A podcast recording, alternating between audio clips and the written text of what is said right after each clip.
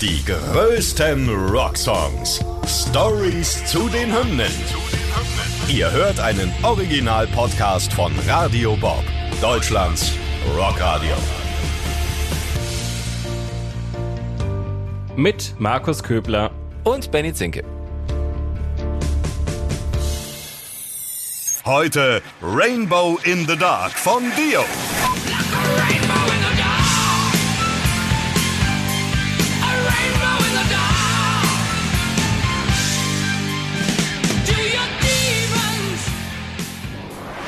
Ja, wir haben ihn gerade gehört, ne? Auszüge aus diesem wundervollen Song und der löst ja Markus bei mir immer auch, wenn ich ihn tagsüber bei uns im Programm höre, mal so ganz kurz Angstschweiß aus, aber äh, nicht weil ich den Song schlecht finde, um Gottes Willen, ich liebe diesen Song, aber weil ich immer denke, hoch ist schon Mittwochabend, läuft schon die Tobias Summit Rock Show, weil wir hören uns mal den Opener unseres lieben Kollegen Tobias Summit an.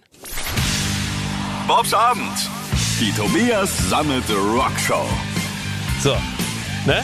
Das, was eine Ehre für Tobi Summit. Er hat als Opener Rainbow in the Dark von Ronnie James Dio. Das muss man auch mal schaffen. Da äh, brauchen wir noch ein paar Jahre für. Ja, Tobi darf das. Tobi hat das verdient. Ja. Ähm, ja, und du kriegst also regelmäßig Schweißausbrüche, wenn der Song läuft. Ja, weil ich dann denke, huch, es ist schon Mittwochabend, ne? Weil da läuft ja Tobi Summit Show. Aber nein. Der hat wieder vergeigt. Spaß beiseite. Ähm, wir schauen uns mal an, wie es überhaupt äh, zum Song kam, zum Solo-Projekt.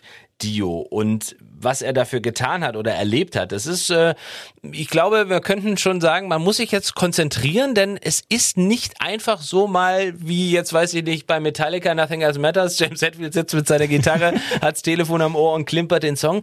Es ist schon ein bisschen komplexer, aber der Reihe nach. Ja. Markus, bring uns doch mal auf Kurs. Also, wir machen ein bisschen Entstehungsgeschichte. Ähm, Ronnie James Dio war ja zunächst mal bei Rainbow. Die hat er 1978 verlassen, war dann von 79 bis 83 bei Black Sabbath Sänger. Mhm. Ähm, da gab es dann aber kreative Unterschiede, man hatte andere Vorstellungen, ähm, da haben wir auch schon in der Folge zu Holy Diver drüber gesprochen und hat danach eben mit Vinnie Appice, der auch ähm, bei Black Sabbath als Drummer mit dabei war, seine eigene Band gegründet und die hieß dann eben Dio. Am Bass war Jimmy Bain, der auch ehemals bei Rainbow gespielt hatte. Und an der Gitarre kam dann noch Vivian Campbell dazu, der heute bei Def Leppard tatsächlich ähm, Gitarre spielt. Damals noch relativ jung war und ich glaube auf Empfehlung ähm, sogar aus Irland kam, um dann eben Dio beizutreten. Die neu zusammengestellte Band hatte dann natürlich erstmal Songwriting-Sessions in ganz unterschiedlichen Konstellationen haben sie rumprobiert, sich ausgetauscht. Manchmal haben alle zusammen äh, was geschrieben, manchmal zu zweit, zu dritt. Aber Ronnie James Dio war als Bandleader natürlich immer mit dabei und auch beim Songwriting an allen Songs beteiligt. Ja, aber der Ursprung von Rainbow in the Dark, der geht jetzt wiederum auf Vivian Campbell zurück. Das Riff, das stammt nämlich ursprünglich aus einem Song von seiner alten Band Sweet Savage und die hatte er als Teenager schon gegründet, bevor er dann mit 20 zu Dio wechselte. Und ähm, der Song, um den es geht, heißt Lady Marion und da wollen wir natürlich auch mal reinhören, wie der eigentlich damals ursprünglich klang oder immer noch klingt.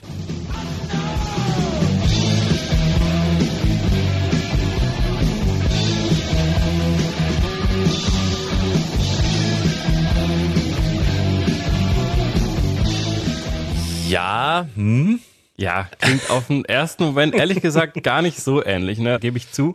Aber die Akkordstruktur ist tatsächlich schon ähnlich. Da kann man Parallelen raushören, wenn man auch mal genau drauf achtet. Und Vivian Campbell sagt auch selbst sogar mal, dass die gesamte Musik von Rainbow in the Dark eben von jenem Sweet Savage Song kam, den er mit 16 geschrieben hatte. Plagiatsstreite waren ja auch schon oft Thema bei uns, ähm, auch im Podcast, aber das Problem hat man natürlich nicht, äh, wenn man an seinen eigenen Songs sich bedient.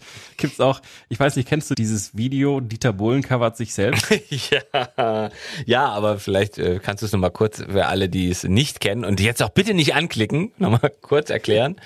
Lieben gerne. Also es gibt eine TV-Total-Folge, damals noch mit Stefan Raab, und er hat einfach gegenübergestellt ähm, Dieter Bohlen und Modern Talking Songs, die er früher geschrieben hatte. Und dann im Nachgang irgendwelche DSDS-Klassiker, die er natürlich auch mitgeschrieben hat. Und es war wirklich teilweise eins zu eins das gleiche Instrumental und ja. Gesangsmelodie. Er hat einfach einen neuen Text geschrieben ja. und das Ganze nochmal veröffentlicht und sich damit ja quasi selbst gecovert und sich selbst nochmal bereichert an seinen GEMA-Einnahmen. Also es ist wirklich Wahnsinn, was da passiert ist. Da muss ich gerade dran denken. Also Kann ich verstehen, aber nicht, dass das da draußen jetzt einer falsch versteht. Wir bringen jetzt nicht ähm, Ronnie James Dio und Dieter Bohlen äh, und Plagiate in Zusammenhang. Das unterscheidet Nein. sich ja dann, wie man ja auch gerade gehört hat, doch. Und ich meine, natürlich war schon mal jedes Riff irgendwo irgendwie vielleicht so ähnlich vorhanden. Ich meine, ne, es ist ja auch schwer, immer neue Sachen zu erfinden.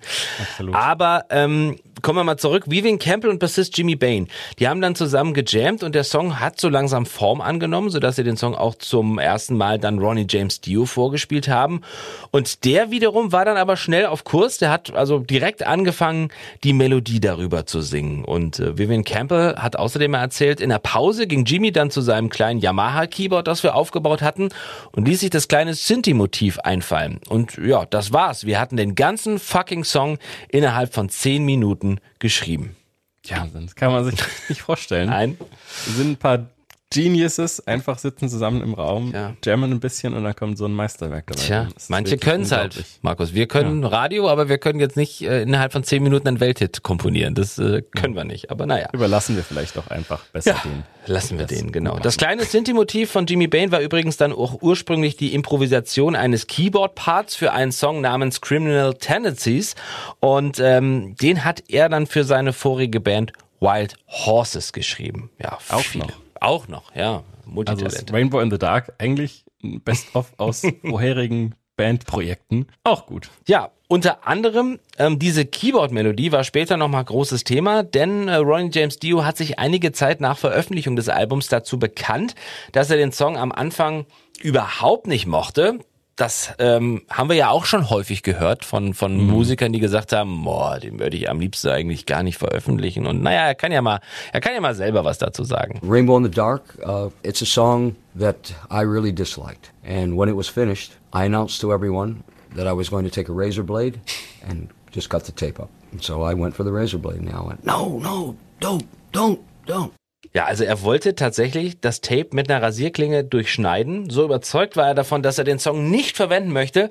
Und wie es so oft ist, die anderen wissen es besser, zum Glück. Die haben ihn zurückgehalten und äh, konnten ihn davon überzeugen. Aber warum genau er den Song nicht mochte und was das Keyboard-Motiv damit zu tun hat, das hat er auch in einem Interview mal verraten. I don't like it. It's too poppy for me. To me, for me, it was too poppy for this album. I didn't want to create a piece of pop because it came from a different space. It came from Black Sabbath already. You know, a band that allowed me to do anything that I wanted to, as dark as I wanted to do it. Uh, so I didn't want those people who had liked what I'd done in Black Sabbath to say, "Oh, here he goes. Now he's changed, hasn't he? Now he's become a pop artist." I didn't want that to happen. Also, er hatte Sorge, dass der Song zu poppig sei und seine Fans, die ihn ja von Black Sabbath kannten, wo er schließlich total heavy und, und düster war und auch das Ganze ausleben konnte, so wie er wollte, dass die ihm vorwerfen, dass er jetzt kommerziell und poppig plötzlich wird und diese fröhliche Keyboard-Melodie trägt dazu natürlich wesentlich bei und er wollte einfach von vornherein gar nicht die Möglichkeit geben, dass man ihm das vorwerfen kann. Haben die anderen ihn gerade noch äh, eines Besseren belehrt? Ja, können froh sein, dass ja. der Song am Ende drauf gelandet ist. Definitiv. Sonst, äh, Wäre Tobi Sammet abends, äh, stünde kein, er. Keine Show bei uns. Hätte er kein, keine kein, Show. Kein Opener. Kein Intro, keine genau. Show. Ja, wir wissen, wie die Musik entstanden ist und auch wie Ronnie James Dio dazu stand. Beim Text, um den wollen wir uns jetzt mal ein bisschen kümmern, da geht's aber tatsächlich ganz und gar nicht fröhlich und poppig zu, ähm, sondern der hat einen ernsten Hintergrund. Ronnie James Dio singt nämlich davon, dass er sich isoliert und gefangen fühlt und nicht in der Lage ist, sich und das Potenzial, das in ihm steckt, freizulegen. Eben genau wie ein Regenbogen in der Dunkelheit, also der Rainbow in the Dark. Und äh, Dio hat sogar mal seine Zeit bei Black Sabbath als Inspiration für den Song genannt, da er sich auch dort ja alleine und zurückgewiesen gefühlt hat, als er die Band verlassen hat. Im äh, Booklet zur 2003er Compilation Stand Up and Shout, da steht außerdem ein ziemlich interessantes Zitat von ihm dazu drin. Da sagte er, in meinem Privatleben lief es zu dieser Zeit nicht sehr gut. Der Prozess, dieses Album zu schreiben, hielt mich jedoch am Laufen. Ich war froh, eine neue Band und Vivian Campbell an der Gitarre zu haben. Aus der Sicht anderer Leute ist es wahrscheinlich das wichtigste Lied, das ich je geschrieben habe, weil sie sich mit der Metapher identifizieren können. Was hilft einem durch schwierige Zeiten? Was ist dein Regenbogen im Dunkeln? Mein Regenbogen war die Musik, die ich bei den Aufnahmen für Holy Diver gemacht habe. Ich habe dieses Lied für mich geschrieben. Es hat aber wohl für andere genau genauso funktioniert und dafür bin ich sehr dankbar. Also eigentlich eine persönliche Nummer, aber wie ja auch so oft, das sagen ja Musiker dann auch wirklich häufig, dass sie froh sind und, und das total äh, schätzen, wenn andere Leute wiederum sich das äh, neu interpretieren und das eine, eine ganz neue Bedeutung für jemanden persönlich bekommt, ja. weil man eben wiederum eine andere Erfahrung in seinem Leben gemacht hat. Absolut. Und man muss ja auch mal dazu sagen, das kam ja 20 Jahre, also wir haben gesagt, auf den 2003er Compilation war das im Booklet drin. Und ähm, wir haben ganz vergessen zu sagen, dass dieser Song in diesen Tagen, also wenn ihr diesen Podcast jetzt hört, wo er ganz frisch draußen ist, feiert dieser Song ja 40 Jahre äh, Jubiläum. Er wird 40 am 21. Oktober 1983 ist er erschienen und ähm, dann 20 Jahre später eben dieses sehr, ja, dieser sehr beeindruckende Text, fast schon eine Widmung, kann man sagen, die er mhm. persönlich diesem Song überreicht hat. Großartig. Was nicht so großartig ist, muss man auch mal ehrlich sagen, ist das Musikvideo. Das war vielleicht auch nicht so, ja, weiß ich nicht, die Zeit, äh, die Hochzeit von, obwohl eigentlich, naja, schon. Ah, MTV. Also ja, ja, aber irgendwie haben sie sich nicht richtig Mühe gegeben. Ne? Also man kann das ganz schnell zusammenfassen. Es spielt im Zentrum Londons. Die Szenen wechseln zwischen Ronnie James Dio, der sitzt mal auf dem Dach oder steht auf dem Dach und singt, und einer Frau, die durch die Stadt läuft und die wird von einem, ja, irgendwie so ein bisschen creepy wirkenden Mann verfolgt. Und im Gitarrensolo tauchen dann Vivian Campbell und später auch Jimmy Bain auf. Die beschützen die Frau, verjagen den Fremden und ähm, zum Abschluss gibt's noch einen Bussi für ähm, Mr. Campbell auf die Wange. Aber es ist jetzt nicht so Nee, ich glaube, schnell erzählt. Ja. Aber es gibt eine sehr interessante und schöne Coverversion. Wir haben ja oft Cover von erfolgreichen Songs. Jetzt ist es aber nicht irgendwie Blümchen oder äh, irgendjemand, der es gecovert hat, sondern tatsächlich Corey Taylor. Niemand Geringeres als Corey Taylor. Der hat sich gleich ein paar seiner Kumpels geschnappt, teilweise Mitglieder von Stone Sour, aber auch Satchel zum Beispiel, der Gitarrist von Steel Panther war dabei. Und ähm, die haben für das Tributalbum Ronnie James Dio This Is Your Life, wo ja auch echt viele schöne ähm, Coverversionen drauf sind, haben sich diesen Song dafür geschnappt und ähm, eben eine eigene Coverversion dafür aufgenommen. Corey Taylor sagte selbst mal dazu, als ich gefragt wurde, ob ich Teil dieses Albums sein möchte, gab es für mich nur einen Track, den ich aufnehmen wollte und glücklicherweise bekam ich ihn. Ich hoffe, ich bin ihm gerecht geworden. Da ich das Privileg hatte, Ronnie kennenzulernen, bevor er starb, hoffe ich, dass er weiß, wie sehr ich ihn dafür liebe, wer und was er war, nämlich einer der größten. Also ein richtiger Fan, eine wirklich schöne Anekdote. Ja, und da kann man auch nochmal sagen, auch Toby Summit ist riesengroßer Fan. Ich weiß noch, als Ronnie James Dio verstarb, er hat ja, glaube ich, eine richtig bittere Krankheit. Ich glaube, er hatte Magenkrebs, wenn ich mich äh, jetzt nicht komplett irre. Und ähm, da haben wir auch im Programm damals ähm, natürlich drüber berichtet. Und äh, ich habe Tobi gefragt, Tobi, ähm, kannst du dazu was sagen? Und er hat wirklich gesagt, du, ich brauche einen Moment. Das ist für mich heute so ein schwerer Schlag, weil einfach riesen Fan auch ist und ähm, das kann man auch verstehen, denn Ronnie James Dio bei bei Rainbow war besonders. So diese Black Sabbath Zeit sagen viele, na ja, gut, das war jetzt nicht so das Gelbe vom Ei, aber dann dieses Solo, also Ronnie James Dio als Dio Solo dann, da hat er irgendwie so nochmal gezeigt, was in ihm steckt und ja. wir können ja froh sein, ne, dass er den Song im Laufe der Zeit dann doch lieben gelernt hat. Und er hat einmal gesagt, dass das Album und der Song eine der besten Errungenschaften meines ganzen Lebens waren. Es ist Rock, aber nicht nur Lärm, ein toller Song mit tollen Darbietungen. Und ähm, eine schöne Anekdote haben wir zum Schluss noch. Wir wissen ja jetzt, dass der Song seine Ursprünge in der früheren Band von Vivian Campbell hat, bei einem Titel namens Lady Marian. Und bei Dio gab es dann aber auch vor Rainbow in the Dark noch einen anderen Arbeitstitel. And I believe in the beginning that song that was uh, that was Viv's riff, and uh, that it was originally called by Viv. I think it was called a bottle of wine. Uh, well, at least we got a better title out of it than than that.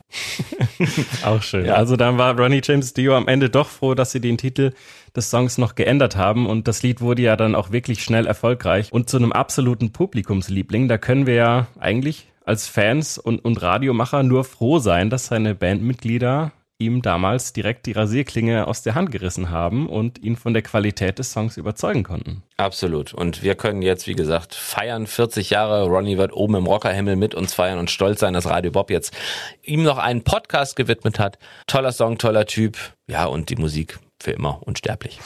Die größten Rocksongs. Stories zu den Hymnen. Ihr wollt mehr davon? Bekommt ihr jederzeit in der MyBob-App und überall, wo es Podcasts gibt. Und die geballte Ladung an Rocksongs gibt's nonstop in den über 50 Rockstreams, in der App und auf radiobob.de. Radio Bob. Deutschlands Rockradio.